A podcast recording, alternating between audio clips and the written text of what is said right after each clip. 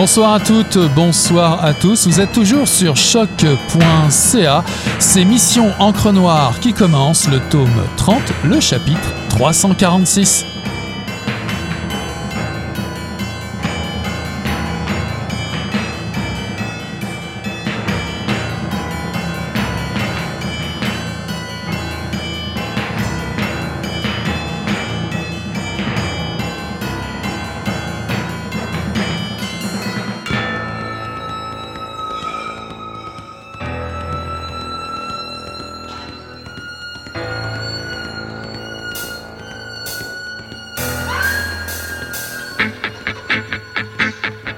Bête a abandonné bien des objets sur la route, afin d'alléger son pas.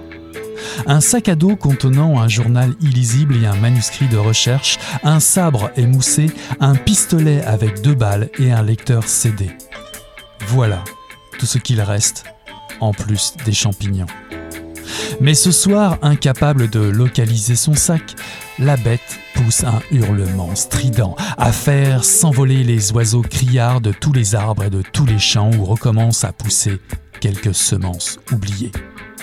La bête se met à déraciner des arbrisseaux et à les piétiner, se mesurant à des plantes de plus en plus massives, jusqu'à échouer à sortir de terre un érable de plus de 50 ans.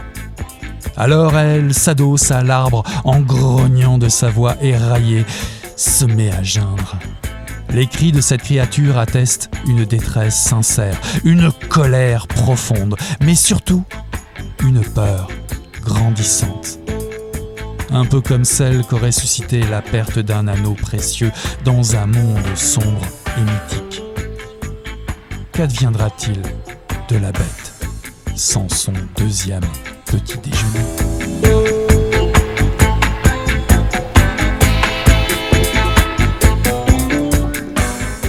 Bonsoir à toutes, bonsoir à tous. Ceci est un extrait de Métamorphose de Charles-Étienne Ferland, paru en 2020 aux éditions L'Interligne. Près d'un an après la fin du monde, Jack, qui a grandi à Brossard, en banlieue sud de Montréal, fait partie des survivants. On a beau se dire que le temps file trop vite, une simple vibration anodine, comme un petit tremblement de terre, peut vraiment modifier l'équilibre des choses. En l'occurrence, l'apparition d'une activité sismique constante et anormale au niveau planétaire se double de l'invasion soudaine d'une espèce d'insecte ravageur qui s'alimente de tout et surtout des humains. Des guêpes de 10 cm à 1 mètre de long vont semer le chaos et la destruction sur l'ensemble des continents. Et pourtant, Jack poursuit un rêve, celui de retrouver sa famille réfugiée sur l'île de Manduck Island dans le lac Ontario. Il quittera à pied Montréal en direction du sud-ouest. Tout devrait bien aller si ce n'est cette soif qui le taraude sans cesse, ce besoin ardent de boire quelques gouttes de cet élixir qui lui permet d'oublier et de survivre. Cependant, le sourire de la bête ronge déjà son esprit. Dévoré et Métamorphose sont les deux premiers tomes d'une trilogie palpitante, une série post-apocalyptique qui tombe à point nommé en ce début d'année. L'auteur utilise à merveille les références de la science-fiction pour nous confronter à une réalité sociale mise brutalement en déroute. Amatrice et amateur de zombies, de créatures mutantes et de scénarios à couper le souffle, apprêtez-vous. Ce soir, j'accueille l'auteur à Mission Encre Noire, Charles-Étienne Ferland. Bonsoir. Bonsoir Eric, ça va bien? Ça va bien et toi? Ça va bien, merci. Alors, vous détenez une maîtrise en écologie des insectes de l'Université de Guelph. Vous êtes auteur, entrepreneur et entomologiste. Métamorphose, qui vient de paraître aux éditions L'Interligne, est votre troisième roman. À vrai dire, Métamorphose, il s'insinue vraiment dans une trilogie? Oui, oui, oui, absolument. Une trilogie que euh, qu'on peut découvrir dans, dans l'ordre que l'on veut. C'est-à-dire que c'est pas nécessaire d'avoir lu Dévoré pour euh, s'attaquer à Métamorphose. J'essaie de les décrire de manière à développer les personnages euh, de manière indépendante. Voilà, on peut on peut euh, on peut euh, plonger dans, l'ordre que l'on veut.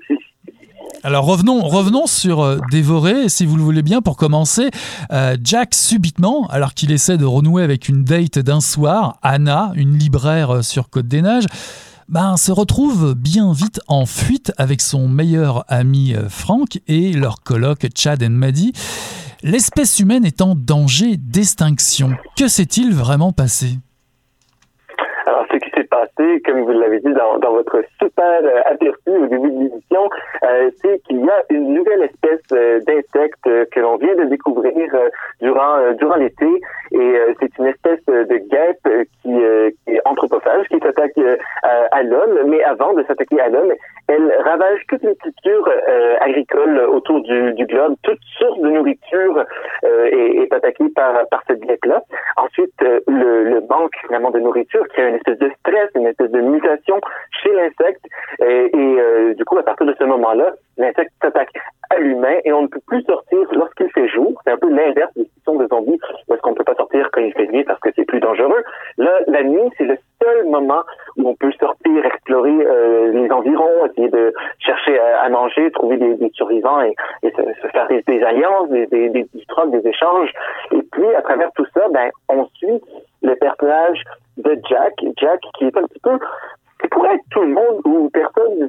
Finalement, c'est quelqu'un de, relativement euh, ordinaire, d'un peu euh, d'un peu tourmenté par, cette nostalgie de, de, d'un échec amoureux euh, et et qui a qui a une quête comme, comme tout, bon héros si, on veut qui a sa quête de se rendre à Mendoc Island. L'île qui dirait-on aurait peut-être échappé à l'apocalypse My God, si, euh, si votre euh, roman avait eu comme ajout euh, le fait qu'il y ait la Covid et qu'il y ait un couvre-feu, je, je, ne sais pas comment, comment vous auriez résolu en fait ce, je dirais cette, cette nouvelle épreuve autour de, de la fiction. Alors l'homme devient une proie, on l'a bien compris.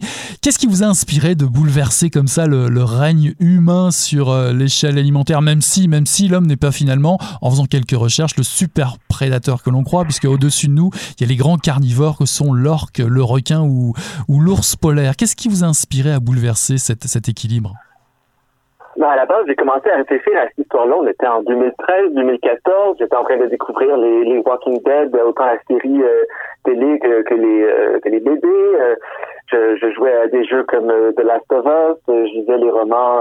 alors ça, c'est un petit peu après les romans de Christian Guy Poliquin, mais sinon des fictions comme Je suis une légende de Richard Madsen. Tout ça, c'est c'est venu faire un, un, tout dans, dans, ma tête, c'est venu nourrir un petit peu l'imaginaire euh, que, que, j'entretiens. Et, euh, et, je me suis dit, ben, je vais tenter ma chance. Moi aussi, ça a l'air euh, intéressant d'écrire dans, dans ce genre-là. On a des on a des personnages qui, qui sont pas, comment dire, qui sont pas comme nous. Ils n'ont pas un, travail à tous les jours. Ils n'ont pas les mêmes repères que nous. Et ça, cette différence-là, m'intéresser. Et je me suis dit, bon, comment est-ce que je peux les faire évoluer dans un, univers euh, qui ne ressemble pas à, ce qu'on connaît? On cherche, on cherche à se réinventer, on cherche à, à, innover. Et puis, euh, je me suis dit, bon, qu'est-ce que qu'est-ce que je connais? Je me suis dit, bon, les insectes, je, je m'y intéresse depuis que, je suis tout petit, euh, d'un point de vue un petit peu plus scientifique. La littérature, je n'ai pas étudié là-dedans, pas du tout. J'ai fait euh, un bac en art, mais c'était en, études de l'environnement et en bio à l'Université d'Ottawa. Après ça, c'était la maîtrise à Guelph. Mais je me suis dit, bon, OK, les insectes, c'est du connu. Donc là, on va, on va partir de, de là. Et puis, euh, et puis le parcours, le parcours de Montréal jusqu'à cette île-là, c'est un parcours que je connaissais, que j'avais fait avec mon père envoyé quelquefois. Et je me suis dit, bon, ah, il y a peut-être quelque chose à faire là. On pourrait avoir un personnage qui, est en, en fuite ou en, quête d'un d'un refuge. Et ah, bon, OK, les choses vont commencer à, à tomber en place. Et puis, euh, naturellement, le, le personnage de, Jack, bon, c'est pas un hasard s'il s'appelle Jack, c'est un nom de, de, de voyageur. Euh, J'ai l'impression que c'est un nom d'aventurier, quoi. Et puis, euh, voilà, les choses qui sont en place comme ça. Alors, il y a beaucoup de choses dans, votre réponse. On va essayer de décortiquer un petit peu euh, toutes ces réponses-là, parce que finalement, c'est un bon résumé de, ce qu'on trouve dans, vos deux premiers, euh, les deux premiers tomes de, cette trilogie. Alors, tout d'abord, effectivement, le, roman apocalyptique n'est pas, pas un style récent. Il y a un regain actuellement, on peut dire ça comme ça, autour de, ce thème. D'ailleurs, on peut citer, vous en avez, vous avez cité Walking Dead, peut aussi se rappeler la peste écarlate de Jack London, la guerre des mondes de Herbert George Wells, mhm. Je suis une légende de Richard Matheson, Silo de Hugo Howey, ou, encore peut-être la possibilité d'une île de Michel Houellebecq. Alors j'ai choisi ces titres-là, pas par hasard, parce que ce qui est fascinant dans vos deux romans, c'est que vous confrontez les différentes approches. On y retrouve des zombies, le mythe de l'île refuge finalement, pourquoi pas de Welbeck, le mhm. loup-garou, la mhm. bête mutante façon alien. Est-ce que c'est aussi un moyen euh, de, je dirais, de d'assembler euh, vos goûts personnels pour ce genre-là ou ces genres-là? Ah, certainement, certainement. C'est une façon de d'unir mes goûts. C'est une façon aussi d'un petit peu de faire euh, euh, hommage aussi. Il y, a, il y a des références, euh, des fois un peu plus littéraires, des fois un peu plus culture pop, mais c'est complètement volontaire. C'est quelque chose que, j'aime et, on dirait que quand je lis un livre, quand, je peux m'identifier, c'est quand même, c'est vraiment, j'ai, I see what you did there, je, je vois ce que, l'auteur a, voulu, euh, à quoi l'auteur a voulu s'en penser, et puis bon, j'espère peut-être pouvoir euh, euh, faire partager ce, sentiment-là avec les lecteurs, et puis, ben, souvent quand, il y a quelque chose que, que, j'aime, j'essaie de trouver un moyen de l'intégrer si ça sert l'intrigue. Sinon, c'est, superflu, ça, ça une civilisation. Mais si, et puis, et puis j'avais l'impression que, bon, on a parlé de cet élixir que, que, Jack euh, ingère à la fin de, de dévorer et tout au long de Métamorphose. Euh, bon, c'est... Euh, ce qui permet d'entrer un petit peu dans le mythe du loup-garou, du, du, zombie, du mort-vivant, du, de cet humain euh, amélioré, si on veut. On peut même parler du, du mythe du, du surhomme, euh, donc un personnage un, peu mythique que, que l'on voudrait tous peut-être par moment être, mais mais euh, en un personnage qui qui vit avec des, responsabilités supplémentaires pour, pour citer euh, l'oncle de, de Peter Parker, Spider-Man, avec de, grands pouvoirs, de, de, grandes responsabilités. Et, et je crois que cette phrase-là, cette citation, se, se prête bien à, à, Jack dans, dans, le deuxième opus euh, du, du critique. Alors on vous imagine euh, très facilement à quatre pattes dans l'herbe à observer, euh, je dirais, la vie des insectes, puisqu'il y a une trouvaille géniale dans, dans, dans, dans ce roman, enfin dans ces romans, c'est effectivement, vous en parliez tout de suite, ce qui va être découvert à l'intérieur des ruches, ce fameux secret, ce fameux hémonectar. Alors qu'est-ce que c'est et est-ce que cela existe à une autre échelle dans la nature? Alors, hémo-nectar, on va décortiquer le mot. Premièrement, hémo fait référence au sang et nectar, ben, tout simplement, euh, nectar, une substance euh, que l'on peut boire. Et, et fais souvent le parallèle avec la, la potion du druide panoramix euh, mélangée avec une espèce de drogue qui rend ça vraiment euh, addictif. Euh, donc, c'est une substance qui, qui fortifie l'utilisateur, comme tu disais, de, de l'ambroisie, une potion qui le rend très, très fort, mais qui a des effets secondaires, qui rend plus violent, agressif, qui, qui change même le, physique d'une personne pour rendre la peau cuirassée comme, comme l'exosquelette euh, d'un insecte, si on veut. Alors ça, c'est la première partie.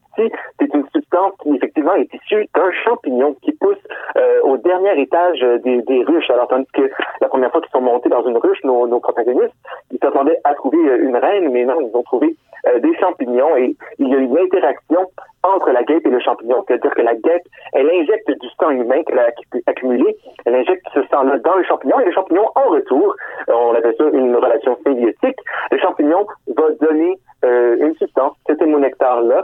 Euh, et normalement, ce sont les guêpes qui s'en nourrissent. C'est de cette manière-là qu'elles tiennent leur force, leur résistance. Euh, sauf que lorsque un humain vient à en boire, ça le transforme en, une créature, euh, euh, si on veut, euh, maléfique. Et puis, votre question, c'était s'il y a un parallèle avec l'écologie des insectes. Absolument. Il y a, dans le même ordre que les guêpes, dans l'ordre des hyménoptères, mais cette fois-ci dans la famille des fourmis, formicidées, il y a des, des fourmis qui ramènent des morceaux de feuilles dans leur, dans leur nid et qui vont cultiver des champignons à partir de ces feuilles-là pour se nourrir. Donc, c'est une forme d'agriculture à petite échelle et qui se passe sous la terre. Mhm. Alors effectivement, humains, survivants euh, euh, sont en fuite, hein, carrément en survivance euh, durant ces, ces, deux premiers tomes dévorés et métamorphose. Alors même si nous sommes en mouvement dans la lecture, bah, parmi ces survivants, effectivement, il y a des personnages qui arborent ici un sabre japonais, un wakizashi. Vous voyez évidemment la référence à Bokinden, mais aussi le, le roman est tellement dynamique, bouge tout le temps. On peut penser aussi aux Amazones guerrières qui se retrouve chez Tarantino, pourquoi pas. Beaucoup de références euh, culturelles comme ça, mais vous êtes quand même sans pitié avec vos personnages.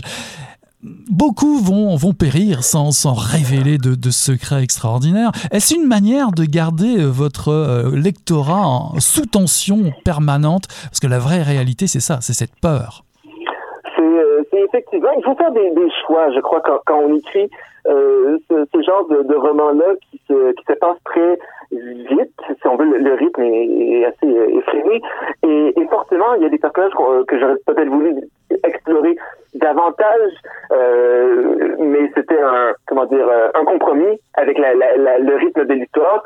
Et j'exclus pas de peut-être revisiter certains personnages euh, plus tard, euh, ou ou de les apporter d'une manière différente. Euh, les, les téléséries aujourd'hui nous ont habitués euh, au flashback. Je pense par exemple à This euh, qui, qui joue sur plusieurs trames temporelles. C'est pas quelque chose que j'exclus euh, pour pour le futur.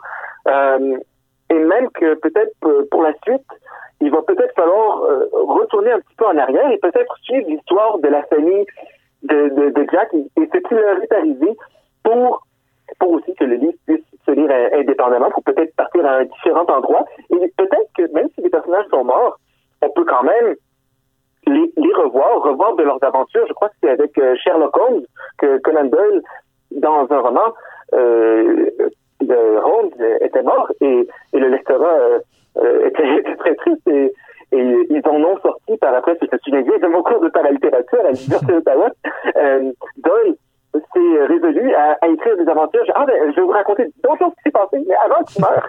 Alors, c'est peut-être une possibilité, mais bon, il faut encore que j'y réfléchisse. Alors justement, à propos de ça, euh, Dévoré, c'est plutôt un roman urbain qui se passe à Montréal, contrairement à Métamorphose, qui serait plutôt, on va dire, euh, plus, plus, euh, on va dire, euh, plus dans, la, plus dans la nature. Mais en, en plus, pour en, commencer par parler de, de Métamorphose, Métamorphose est au pluriel. Pourquoi? Alors, euh, métamorphose est au pluriel parce qu'il fait référence, euh, bien sûr, euh, à, à l'entomologie, la métamorphose des, des, des insectes, euh, mais, euh, mais aussi les métamorphoses humaines, l'évolution des, des, des, personnages, leur façon d'être, leur façon de, de, vivre, leur façon de s'organiser est en constante évolution. C'est un processus organique qui, qui, qui évolue. les personnages changent comme nous, je pense que les parallèles sont, sont, euh, infinis, euh, mais c'est surtout euh, en référence aux, bêtes que l'on rencontre, les humains qui ont ingéré les et qui sont transformés en, créatures qui se sont métamorphosées. On peut faire un parallèle avec Kafka aussi, où est-ce qu'on a un personnage qui devient un espèce de cafard. mais c'est cette idée de transformation qui n'est pas singulière. Elle est au pluriel parce que parce qu'elle accompagne euh, le roman. Et, et, vous avez vous avez dit que pour vous dévorer, c'est un roman euh, urbain, un roman sédentaire. Pour moi, c'était le Métamorphose est comme un peu le contraire. C'est un roman de voyage, un roman euh, nomade. En, où que la, la, la, vitesse, comment dire, on est en déplacement, tandis qu'on est assez statique dans, dans Dévorer. Alors là aussi, on a une transformation. ce qui est vraiment surprenant aussi, c'est que il y a une espèce de translation entre dévorer et, métamorphose, puisque dans un premier temps, la menace est extérieure. On a, ces guêpes qui, euh, qui, qui, nous empêchent de survivre ou de vivre, qui détruisent tout. Autant dans métamorphose, finalement, la menace s'intériorise, puisque finalement, euh, on a l'impression que la menace vient de l'intérieur. Alors c'est aussi un moyen aussi peut-être pour vous d'exprimer que ce qui est très fort dans tout roman de genre, on va dire, c'est d'exprimer euh, quelles sont les valeurs fortes euh, humaines qui peuvent, euh, être mises de l'avant dans ce genre de situation?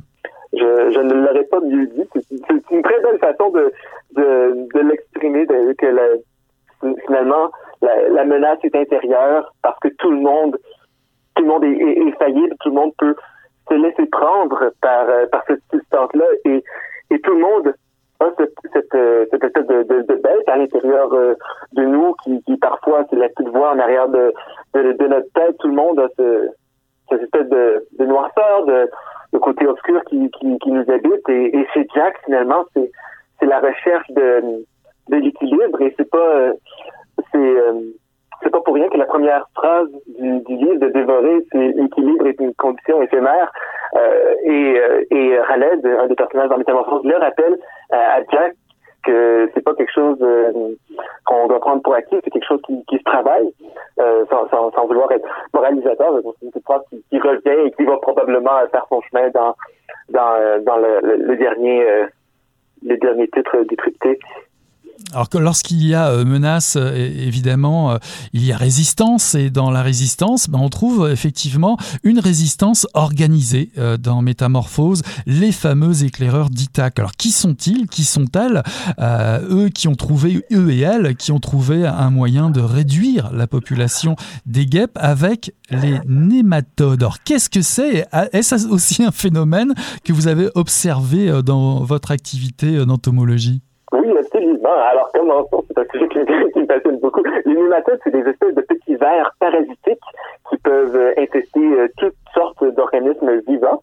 Alors, euh, on peut imaginer que ça ressemble vaguement à un ver de terre, mais vraiment très, très, très petit, quoi qu'ils sont plus gros dans Métamorphose, bien sûr.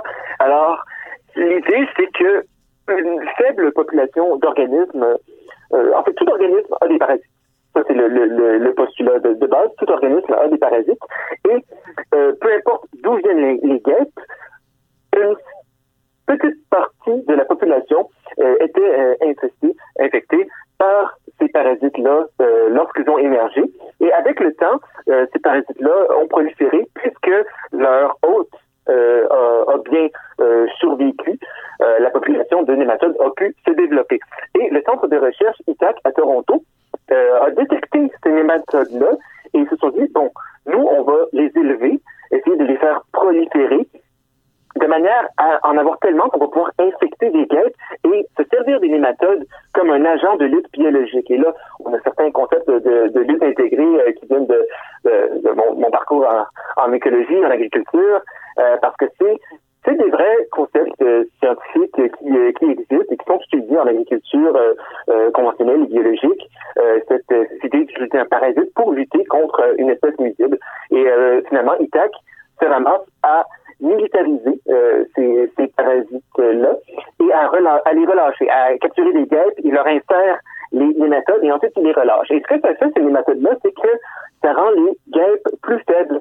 Et les, guêpes, lorsqu'elles sont faibles, elles retournent à la ruche pour se nourrir de l'émonecteur. Mais euh, ce qui va se passer, c'est que les euh, nématodes vont se transmettre de guêpe en guêpe. Et dans les ruches, ce qu'on n'a pas dit encore, c'est qu'il y a des humains qui sont prisonniers et dans leur abdomen, euh, il y a une, euh, une larve pondeuse, une larve pondeuse qui est encastrée euh, dans leur ventre. Et cette larve-là, bon, pond des œufs, les œufs sont transportés dans une espèce de couveuse dans la ruche. Mais lorsque les larves pondeuses sont infestées de nématodes, elles sont désactivées. Donc, elles tombent par terre, euh, puis plus rien. Et les humains qui étaient prisonniers dans la ruche, parce qu'ils peuvent plus bouger quand ils sont, quand ils sont, euh, comment dire, euh, quand ils ont cette larve-là dans leur ventre, ces humains-là sont libres, mais ils n'ont pas mangé depuis très longtemps, ils sont très faibles. Donc, la première chose qu'ils vont manger, bien sûr, c'est les monécteurs, on y revient, et c'est comme ça qu'on se ramasse avec euh, ces, ces, ces, monstres-là qui rappellent le vampire et le loup-garou, finalement, les nématodes ont servi de prétexte pour être dans le mythe du, euh, du surhomme, du mythe du loup-garou, le mythe du vampire. Et finalement, l'équipage va mettre la main sur un voilier, le Prométhée. Est-ce un clin d'œil, à Alien? Bien évidemment, la question est évidente. Et surtout, et surtout, euh, on découvre à travers ce voilier euh, votre goût pour la voile en détail, comme vous en parliez tout à l'heure. Euh, êtes-vous un marin chevronné? Êtes-vous capable de naviguer, d'éviter les bancs de sable sur le Saint-Laurent? Chevronné, non. C'est plutôt euh, mon père qui, euh, qui connaît un petit peu plus euh, en, en, en, voile. Et puis, moi, moi, vraiment, j'ai connu ça avec lui quand, quand j'étais petit, mais on dirait qu'à l'époque, ça, ça m'intéressait plus ou moins. Maintenant, ça, ça m'intéresse beaucoup plus. Euh, puis Prométhée, bon, évidemment, c'est un clin d'œil, euh, c'est un clin d'œil à, Alien, c'est un clin d'œil aussi euh, à, mon père, parce que c'est lui qui m'a fait découvrir les, les, les fictions euh, euh d'Alien de Ridley Scott avec Sigourney Weaver. et c'est vraiment une, une, série que, que j'ai dévoré, j'ai adoré. Et puis l'idée d'encastrer une, une, une, bestiole étrange dans, dans le ventre de, de quelqu'un, ça, vient pas de nulle part aussi. Euh, ça, ça faisait partie de mon imaginaire depuis que j'étais enfant. Alors si le fort Henry euh, apparaît au loin avec ses tours euh, martelot, non loin de, Kingston, on n'en dira pas plus car de nombreux rebondissements vous y attendent, chères lectrices et lecteurs. Mais on se projette déjà, puisqu'on en a vraiment envie, arriver au bout de, de Métamorphose. Est-ce que le troisième tome est déjà entamé? Est-ce qu'il est écrit? Est-ce qu'il y a déjà une date? Et là, là, là, là. ça va être euh, peut-être un petit peu plus long que, le rythme à laquelle euh, Dévoré et Métamorphose ont été publiés. Il y a un, plan de travail, il y a eu des discussions avec l'éditeur, euh, mais pour l'instant, j'ai quand même quelques autres projets euh, en, cours de route et peut-être pour faire patienter euh, les lecteurs, les lectrices, euh, il y a un projet de bande dessinée de Dévoré qui est en train de prendre forme avec euh, l'artiste Hicham Absa. Et puis, on va pouvoir retrouver au moins un chapitre pour commencer sur mon site web. un chapitre de Dévoré, mais cette fois-ci magnifiquement illustré par, par le talentueux Hicham. Et puis, il y a d'autres projets de romans, un projet jeunesse, un projet adulte qui s'en viennent, où cette fois-ci, bon, il y a toujours mon intérêt pour la science, la science-fiction, mais plutôt que d'être dans l'entomologie, on va être plutôt dans la chimie et la physique. Mais pour patienter aussi, euh, je, propose euh, aux auditrices et auditeurs bah, d'aller faire un tour euh, de nouveau dans le recueil Futur que j'ai présenté ici à l'antenne en compagnie de Mathieu Villeneuve. Votre nouvelle s'appelle, s'intitule pardon, Marchand de rêve. Et, ça, ça me permet de vous poser une dernière question puisque finalement la littérature de l'imaginaire est, est, en grande progression actuellement. C'est un genre qu'on retrouve de plus en plus sur le tablette et c'est tant mieux. J'ai parfois l'impression qu'il y a beaucoup de clins d'œil qui se fait entre vous, entre tous les auteurs, toutes les autrices à travers vos livres. J'ai l'impression que finalement la littérature de l'imaginaire ici au Québec, c'est aussi une affaire de chum, d'affranchis, euh, d'auteurs de fantastique qui se connaissent, qui se, qui se partagent les, les, les références. Est-ce que vous avez l'impression de faire partie d'une famille élargie au Québec, Ontario, euh, autour de la littérature de l'imaginaire? Bonne question. Vraiment nouveau euh, pour moi de, commencer à, à, connaître des, des gens, établir des, des liens, rencontrer du monde dans, dans des salons. Ça fait vraiment pas longtemps que, je fais ça. Ça fait deux, trois ans que, que j'ai commencé à, à publier des livres. Et, mais tranquillement, je, commence à, reconnaître des noms, reconnaître des visages. Et puis, euh, effectivement, c'est, c'est, ça devient du, du monde, finalement, des, des, des, collègues, des pairs. Et puis, on peut discuter de, de ce qu'on écrit. On peut euh, devenir bêta-lecteur pour les uns les autres. Il y a une, comment dire, il y a un esprit de collaboration. Je sens jamais qu'on est en compétition. Euh, donc c'est comment dire c'est un milieu euh, chaleureux et j'ai fait vraiment de, très très belles rencontres. Les personnes avec qui euh, euh j'ai écrit euh, dans, dans, dans Futur, je suis encore en contact avec ces personnes-là. Euh, et puis comment dire, dès, dès dévoré, ça a été des, des belles rencontres et, et, et et je, je, ne peux qu'être convaincu que ça va continuer à, à apporter des, des, des, belles surprises.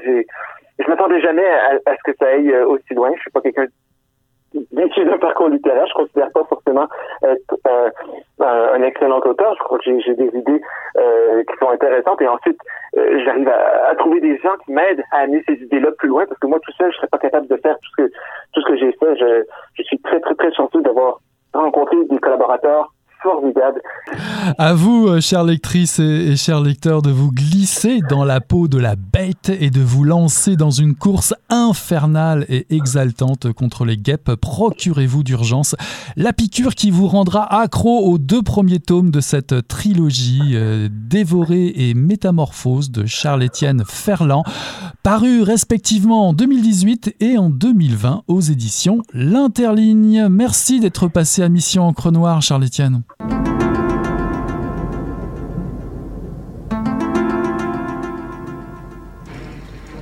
Sur les murs de ma chambre, un vieux poster d'Elton John jaunissait. Un autre, de Mick Jagger, achevait de perdre ses couleurs. Je pensais à Claude, qui pouvait déchiffrer les cartes comme pas un. À Antoine, qui avait promis de cesser de fumer, puis à Olivia, qui nous instruirait sur les preuves de la présence d'extraterrestres sur Terre. Elle reste à faire ces preuves, n'en déplaise à Bob Lazare. J'aurais mieux fait de ne pas m'endormir. Je me trouvais dans une contrée d'Europe de l'Est, la Lituanie peut-être. Autour se dressait une forêt de bouleaux dont le feuillage rosé tranchait sur le gris de leur écorce. Je descendais une rivière aux eaux calmes dans une sorte de pirogue que j'occupais seul. Je pagayais sans effort. Le courant m'emportait avec lenteur. Puis, j'ai aperçu une silhouette sur le rivage. Une femme me saluait de la main elle s'est avancée, marchant droit vers moi. Très vite, elle a disparu, engloutie par l'eau froide. J'ai essayé de virer de son côté, de crier, de l'avertir. Aucun son ne parvenait à sortir de ma gorge. Le réveil matin m'a tiré de là. La femme, c'était Olivia Solès.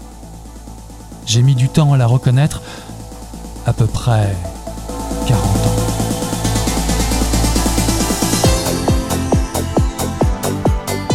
Ceci est un extrait de Zone 51 de Christiane Lahaye, paru en 2020 aux éditions L'évêque éditeur dans la collection Réverbération. La zone 51, quelque part dans le désert du Nevada, est une base secrète abritant des soi-disant extraterrestres qui ne figureraient sur aucune carte officielle. Pourtant, la révélation hasardeuse de son existence va pousser quatre jeunes gens sur la route, quitter le Québec pour un périple de 5000 km sur la route 66, en passant par l'Illinois, le Missouri, le nord du Kansas, l'Oklahoma, le Texas et le Nouveau-Mexique. Les péripéties de cette odyssée nous sont narrées par la confession d'une jeune femme pour non seulement se soulager d'un remords, sinon pour témoigner de la disparition subite d'Olivia Solès, membre du Quatuor errant. Fraîchement diplômée en anthropologie, la téméraire équipe, convaincue de rencontrer des extraterrestres, va embarquer dans la voiture neuve de la jeune femme issue d'une famille riche pour une épopée des plus surprenantes. À la fois récit personnel, road novel et réflexion documentée sur un phénomène qui fascine l'humanité depuis la nuit des temps, Zone 51 interroge sur les frontières liminales entre la fiction et la réalité dans le texte. Loin de pouvoir vous présenter un petit homme ou une petite femme verte en chair et en os ce soir, je reçois Mission Encre Noire, Christiane Lahaye. Bonsoir Christiane. Alors vous êtes nouvelière, romancière et essayiste, professeur de littérature et de cinéma à l'Université de Sherbrooke. Vous êtes directrice littéraire chez l'évêque éditeur depuis mai 2017. Vous avez publié des fictions, Hôtel des Brumes aux éditions Instant Même, Chant pour une lune qui dort, vous avez choisi Limoges, Parélie ou Les corps terrestres aux éditions L'évêque éditeur. Des essais également, dont C'est monde bref pour une géocritique de la nouvelle québécoise contemporaine aux éditions instant même. Vous avez co-dirigé le collectif Les Territoires Imaginaires, lieux et mythes dans la littérature québécoise et signé Absolu de mémoire, une œuvre photo-littéraire. Zone 51, alors il en existe pléthore, il y a des références en cinéma, des références en séries télévisées, jeux vidéo, bandes dessinées, etc. Y a-t-il un document ou un événement particulier qui vous a inspiré à votre tour pour vous jeter sur la, piste de cette Area 51, comme disent les anglophones? En fait, oui, euh, c'est c'est un peu indirectement, disons que j'ai euh, que j'y suis euh, que j'ai accédé, si on veut, à cet univers-là.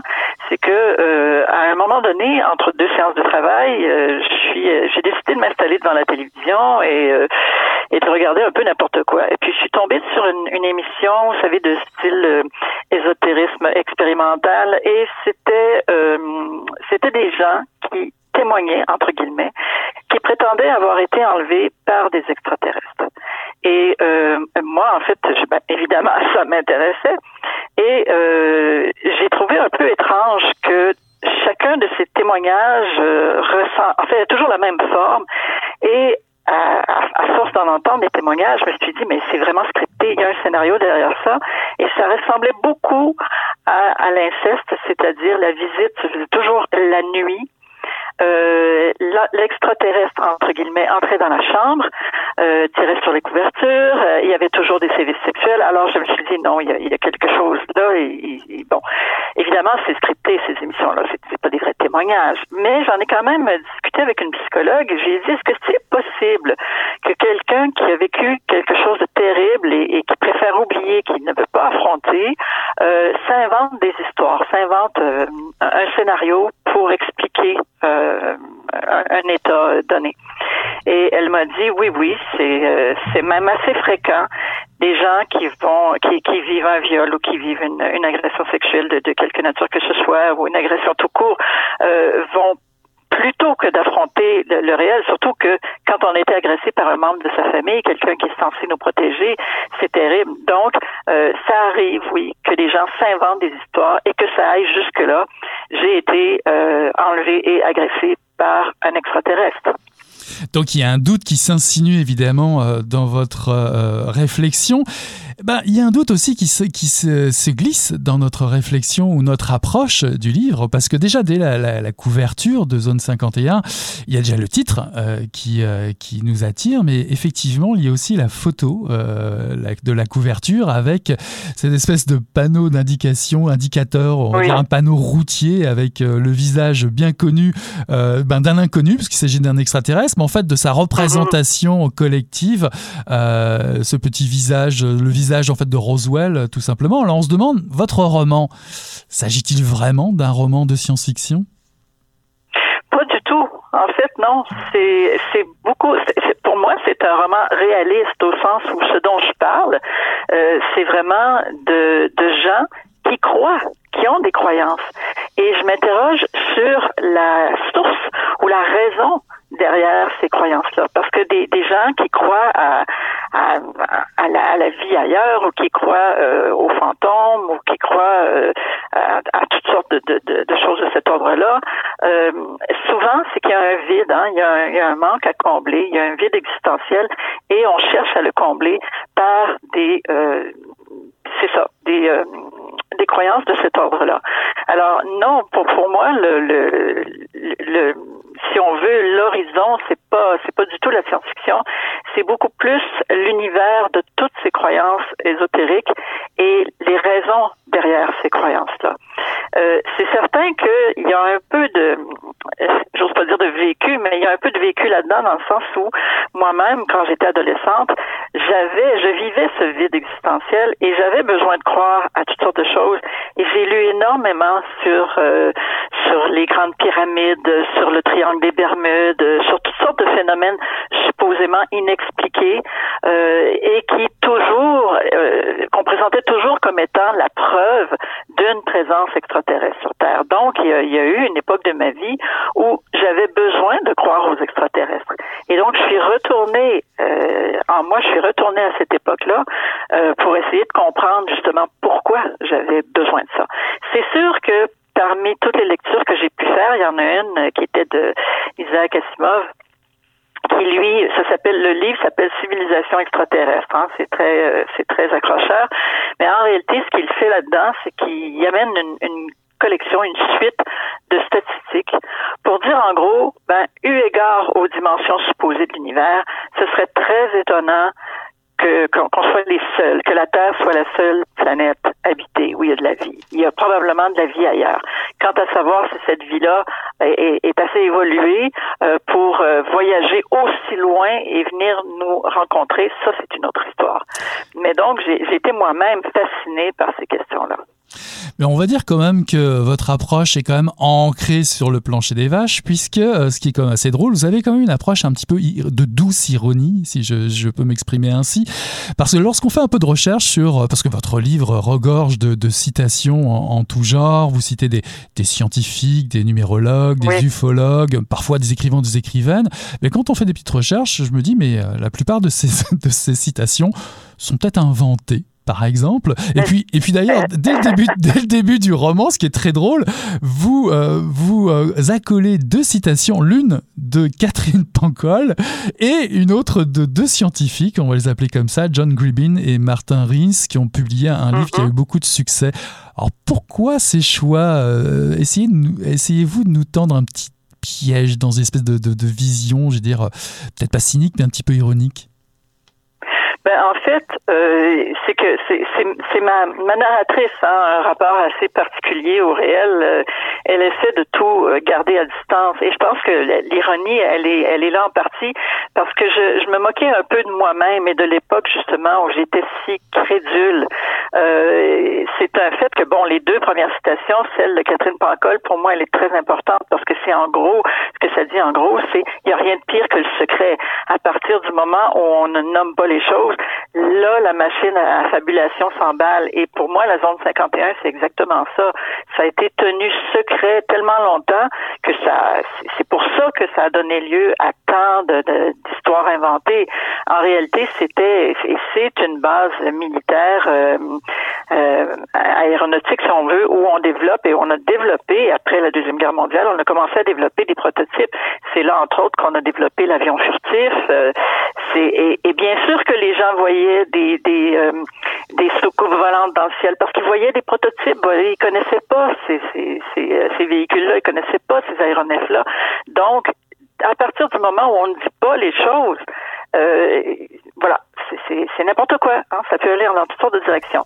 Et je me suis donc amusée à. Euh, au départ, mon intention c'était de citer de vrais ouvrages entre guillemets, hein, comme ben, c'est ça, le mystère des grandes pyramides. Ou, et euh, mon éditeur hésitait, me disait, ben, tu sais, peut-être que pour les droits, ça va poser problème. Et, j'ai dit, d'accord, aucun problème. J'ai dit, de toute façon, tous ces livres-là, c'est de l'invention.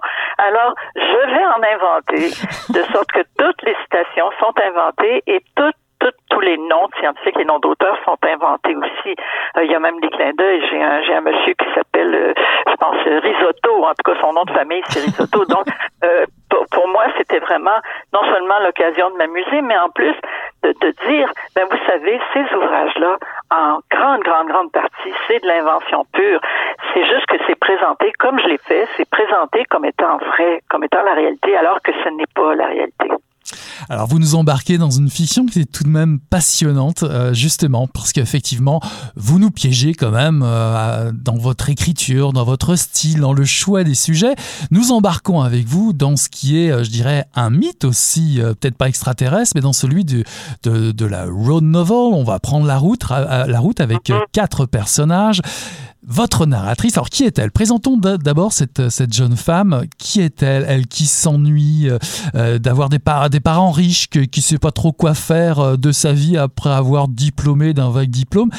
Qui est-elle, cette jeune femme qui ne présente pas trop d'ambition, qui se trouve pas très belle? En fait, c'est une partie de moi, c'est-à-dire que je me suis dit comment comment est-ce que j'aurais été un, si j'avais été grosse et laide, et deux, si mes parents avaient été riches. Et c'est ce que ça donnait. c'est toute une interrogation. oui, voilà, c'est ce que ça donnait. Euh, je, donc, donc oui, je pense que j'aurais été quelqu'un de, de, très cynique, mais de généreux en même temps, qui, oui, d'accord, vous avez envie de faire ce voyage-là. Moi, je me cherche l'ouvrage, je sais pas trop quoi faire, et puis d'accord, on y va. Euh, parce que cette narratrice-là, c'est ça qui est un peu spécial, et je pense qu'en soi, elle me ressemble.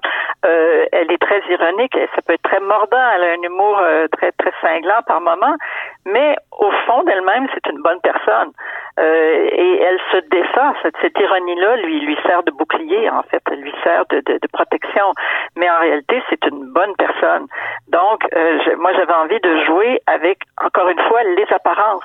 Parce qu'elle donne, a priori, toutes les apparences de quelqu'un qui se fout de tout, qui, dans le fond, a aucune espèce de... de bon, son sens de l'éthique est absent, ou presque.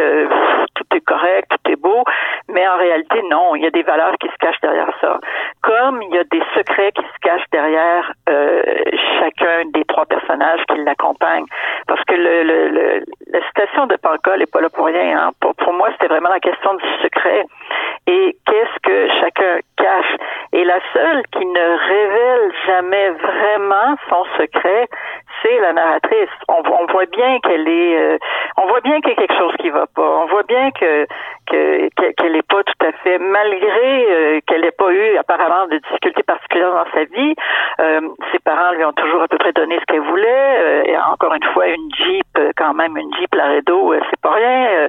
Une carte de crédit illimitée, c'est pas rien. Mais ça ne suffit pas. donc, chacun des personnages a son secret et elle, elle ne révèle jamais le sien. Elle essaie de, de le fouiller en faisant cette confession à la fin. Mais euh, peut-être que peut-être que la raison pour laquelle elle ne révèle pas son propre secret, c'est qu'elle ne sait pas encore. Toutes ces années plus tard, elle ne sait toujours pas avec elle. Oui, et puis ce secret, ben, en fait, ce secret, vous le partagez directement avec vos votre lectorat, puisque dès le début du livre, vous êtes honnête. Euh, le problème, la quête du livre, une des quêtes du livre, c'est qu'il y a un personnage qui a disparu. Ce fameux personnage, c'est Olivia Solès. C'est un personnage central. Qui est-elle et, quelle est l'importance, effectivement, ou le rôle de son fameux carnet de route qui, en fait, est peut-être, euh, je dirais, ce qui soutient euh, l'ensemble du roman? Oui, en fait, euh, Olivia Solès, pour moi, c'est un peu un personnage récurrent dans euh, ce que, ce que j'oserais appeler mon œuvre, même si je trouve que c'est un peu prétentieux.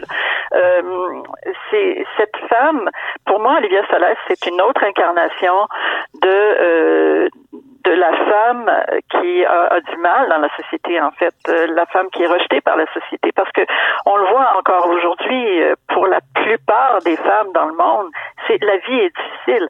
Euh, quand il y a des guerres, euh, les femmes se font pas tuer, les femmes se font violer, les femmes se font réduire à l'esclavage. Euh, et donc pour moi, Olivia Solès, c'est un peu, c'est une incarnation de de la femme qui souffre. Et dans ce dans ce roman, en fait, elle prend la forme justement d'une femme qui a subi l'inceste et qui et dont la personnalité est, est, démolie en quelque sorte.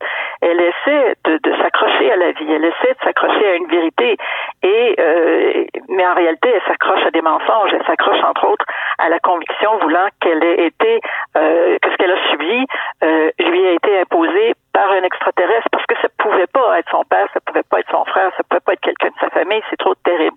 Donc, elle, euh, elle, c'est celle qui est la plus euh, je pense que c'est celle qui croit le plus aux extraterrestres, qui a le plus besoin d'y croire. Et, et c'est pour ça qu'elle, non seulement elle le vit, mais elle entretient ses croyances et ses illusions par le maintien de cette espèce de journal de lecture, parce qu'elle lit, elle fait des lectures pour croyances.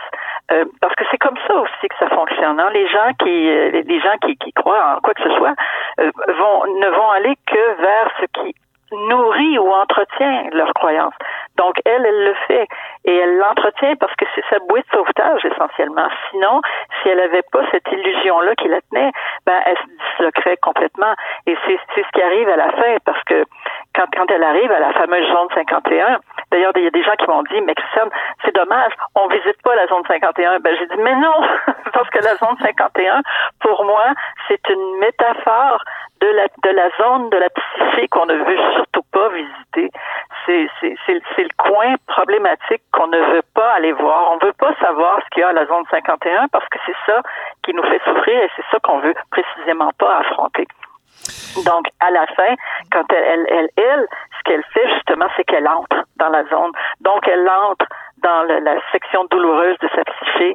Et puis, bon, c'est à nous de décider euh, qui en, ce, qui en, résulte. J'avais envie euh, très fortement à la lecture de vous demander, euh, il n'y a pas, n'y a-t-il pas aussi une autre dimension vraiment intéressante? Parce que si vous nous proposez effectivement, je dirais, l'illusion de croire ou ne pas croire au, au, mythe des extraterrestres, euh, vous nous proposez aussi euh, de nous interroger sur euh, doit-on croire ou ne pas croire au mythe que l'on crée soi-même à savoir, pourquoi pas celui de la route 66, puisque vous allez nous, nous emmener euh, à travers un road novel à découvrir finalement toute une époque, peut-être qui n'existe plus, parce qu'il faut remettre le roman en contexte.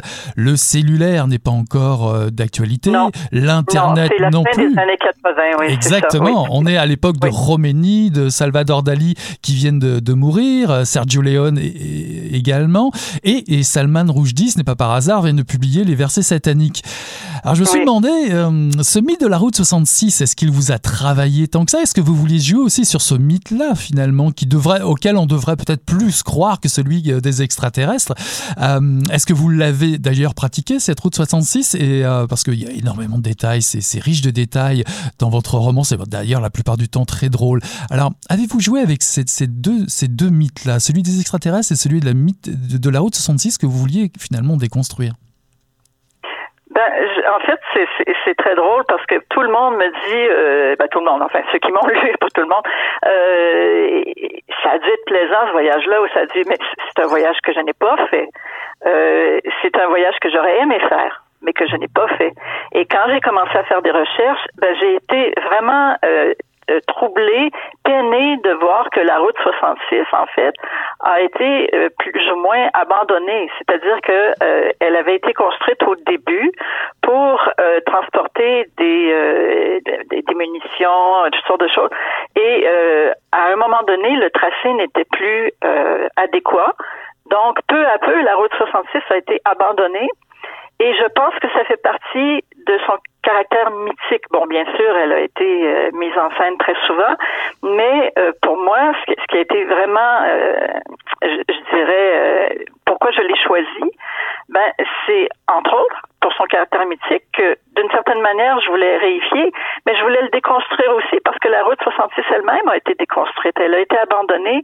Il y a beaucoup de qui ont été abandonnés, qui sont qui ne sont plus praticables parce qu'on a commencé à construire les interstates, qui eux étaient beaucoup plus modernes, beaucoup plus pratique.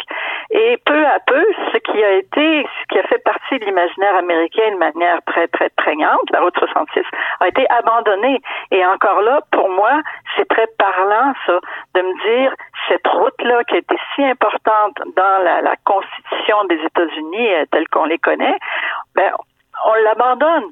Et ça, c'est, c'est, je trouve que c'est très américain, ça, d'effacer les traces du passé de, de, de, balayer du revers de la main ce que jadis c'était important, alors qu'en Europe, par exemple, on, on, on maintient ce, caractère, cette historicité par le biais des lieux. Aux États-Unis, on dirait, et ici aussi d'ailleurs au Canada, on essaie d'effacer le passé tout le temps, comme s'il y avait quelque chose de honteux dans notre passé, donc on l'efface. Alors pour moi, c'était euh, euh, au, plan symbolique, si on veut, c'était aussi un choix approprié que de prendre la, la route 66, d'autant plus que les personnages eux-mêmes se rendent compte qu'elle est à moitié abandonnée, sont obligés d'en sortir. Et en plus, la route 66 ne mène pas à la zone 51. Il faut en sortir. Il faut prendre une autre route pour se rendre à la zone 51. Donc encore là, au plan symbolique, pour moi, ça, ça marchait tout à fait parce que oui, on peut on peut rester dans le mythe, on peut rester dans l'histoire, mais pour aller vers la vérité, il faut sortir du mythe. Donc il faut sortir de la route 66 pour prendre une autre autoroute, qui est d'ailleurs baptisée maintenant euh, Extraterrestrial Highway, hein, pour vrai. Là, on a rebaptisé. Les Américains manquent pas d'humour quand même. Il y a vraiment des panneaux où c'est écrit, ben, c'est la route des extraterrestres. Et, euh, et, voilà, donc c'est celle-là qu'il faut prendre. D'où, d'où la photo sur la couverture, parce qu'il y a effectivement, il y a même, un, il y a même une petit, un petit motel euh, tout petit euh, sur cette route-là qui s'appelle le Little Little Alien. Hein? Donc, on, on s'amuse avec ça, là, parce que c'est vraiment une région désertique où il n'y a rien, au fond. C'est presque une, une, route qui mène à rien, parce qu'elle mène à la zone 51, qui, elle, est interdite d'accès. Mm-hmm. Donc, il y avait ces deux aspects-là. Réifier la route 66, mais la déconstruire aussi, parce que dans les faits, elle est en partie abandonnée. Je sais que là, il y a un mouvement de, de, en tout cas, il y, a, des commerçants qui ont recommencé à s'installer le long de la route parce que c'est comme si on revenait au potentiel commercial de cette route. Mais justement, on y revient parce qu'elle a un potentiel commercial. Donc là, on, est, on a vraiment évacué le symbole. Maintenant, on, on, on tend vers une instrumentalisation de cette autoroute-là, mhm. plutôt que d'en conserver le, le, caractère mythique. Alors, si les Américains euh, s'amusent avec le mythe de la route 66, vous vous, vous vous amusez aussi avec le genre, un style, un genre, la science-fiction, parce que vous faites défiler les figures du carnaval du genre fantastique et science-fiction, la plupart des clichés. C'est très drôle, hein on s'amuse beaucoup, pas que, mais, mais moi j'ai trouvé ça très drôle. Vous jouez avec les clichés, la numérologie, euh, les hommes en noir, l'homme, l'homme en noir et son violon, les, les aéronefs mystérieux de forme triangulaire. Vous allez chercher des, des citations de lueurs étranges qui sont perçues euh, un peu partout à l'horizon. Est-ce que ça vous inspire la science-fiction? Est-ce que vous aimez ça? Ou, vous vouliez jouer vraiment avec les codes pour pas pour ridiculiser le style, pas du tout, mais pour montrer qu'on était effectivement dans la construction euh, d'un récit? Oui, ben en fait, c'est un peu toutes ces réponses parce qu'en réalité, euh, la, ce qu'on appelle les littératures de l'imaginaire, euh, ça m'a longtemps fasciné. Euh, moi, j'ai fait ma thèse sur la littérature et le cinéma fantastique. Euh, j'ai lu énormément de science-fiction quand j'étais adolescente, à l'époque où j'avais le temps là, de lire plus. Euh, j'ai lu beaucoup de, j'ai lu moins de fantasy, mais j'ai lu Lovecraft, j'ai lu les grands, les grands classiques. Là. Alors c'est sûr que ça, et le gothique aussi. Moi, j'adore le gothique. Alors, c'est sûr que ça, ça teinte mon imaginaire depuis les, depuis les tout débuts, je dirais. Donc, c'est un petit peu, oui, il y a de l'ironie, mais en même temps, c'est un peu une déclaration d'amour euh, aux littératures de l'imaginaire. Et je pense que je voulais, non, je pense pas. Je voulais contre-attaquer parce que euh, je, je, sens en ce moment, en tout cas, c'est une conviction profonde, que la littérature, malheureusement, disparaît trop au profit de l'autofiction. Et je j'ai rien contre l'autofiction comme telle, mais j'ai peut-être quelque chose contre l'omniprésence de l'autofiction. Alors que moi, j'ai besoin d'histoire, j'ai besoin de mythes. J'ai, j'ai pas nécessairement envie de lire les histoires des uns et des autres, même si ça peut être intéressant. Moi, je trouve que la littérature, pour moi, en tout cas, la littérature, c'est le lieu de l'invention, c'est le lieu de, de, où on peut justement améliorer le réel ou l'enterrer, le magnifier. Alors, c'est, c'est un peu ma façon de dire, oui, oui, je sais que tout ça, c'est des histoires inventées, mais j'aime ça, les histoires inventées. Pour finir, je ne sais pas si vous êtes familière avec euh, la fameuse série euh, Twin Peaks, mais je me suis demandé si euh, finalement Olivia n'était pas un peu votre Laura Palmer, cette, ce personnage qu'on découvre petit à petit et qui devient finalement celle qu'on ne croyait pas qu'elle devait être, en tout cas une victime du système. Oui, oui, oui, c'est c'est sûr que c'est là quelque part dans dans mon imaginaire aussi. cette série-là, je l'ai trouvée tellement perverse c'était euh, ça c'était vraiment une déconstruction en règle du mythe américain et de, de des, apparences de tout ce qui a l'air beau. Il y a une image entre autres un, un, fondu enchaîné que j'oublierai jamais où on a un personnage qui est euh, prisonnier attaché, il tient dans sa dans sa bouche entre ses dents une corde et s'il laisse tomber la corde, il y a une espèce de d'araignée, le tarentule, je sais pas quoi qui lui tombe dessus, c'est la mort assurée. Et fondu enchaîné avec une belle tarte à la cerise sur le bord d'une fenêtre. Je me suis dit, c'est pas croyable, c'est sacrilège de faire des fondus enchaînés comme ça, parce que c'est vraiment l'horreur qu'on juxtapose à une image d'épinal de l'Amérique, la tarte à la cerise.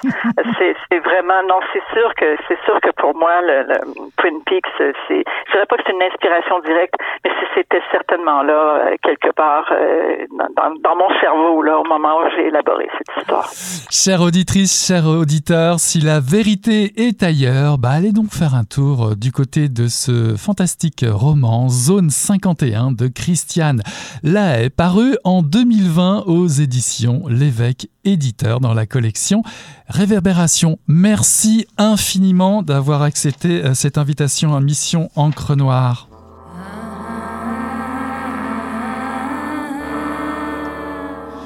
Voilà qui conclut euh, Mission Encre Noire, le tome 30, le chapitre 346 pour ce soir. J'ai eu le plaisir de recevoir en entrevue Charles-Étienne Ferland pour nous présenter Métamorphose et Dévoré, paru en 2018 et en 2020 aux éditions L'Interligne, ainsi qu'en deuxième partie d'émission, Christiane Lahaye pour nous présenter Zone 51, paru en 2020 aux éditions L'évêque éditeur dans la collection Réverbération. Voilà, on tourne la page et on se dit à la semaine prochaine. Salut là